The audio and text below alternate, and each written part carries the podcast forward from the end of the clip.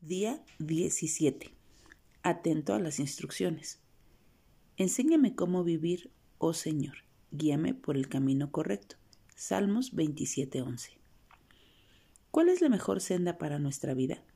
Esta es una pregunta difícil de responder considerando nuestra limitada sabiduría y nuestra limitada visión del futuro. Es posible que no sepamos qué retos surgirán en la senda que tenemos por delante Así que de una de las disciplinas más importantes que podemos desarrollar como creyente es escuchar a Dios.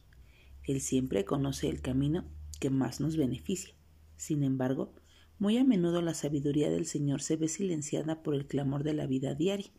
En ocasiones empezamos a caminar con Dios, pero nos alejamos tanto de Él que ya no lo escuchamos.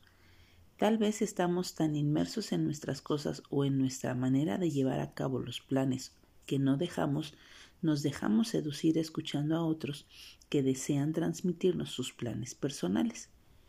En este momento podemos perder el contacto con el único guía que conoce realmente el camino más óptimo que debemos seguir. No cometamos ese error. Estemos atentos a la voz del Maestro a lo largo de nuestra vida permanezcamos en la palabra y caminemos en el Espíritu, seamos receptivos y sensibles a los caminos de Dios y sin duda alguna nos mantendremos en la senda correcta.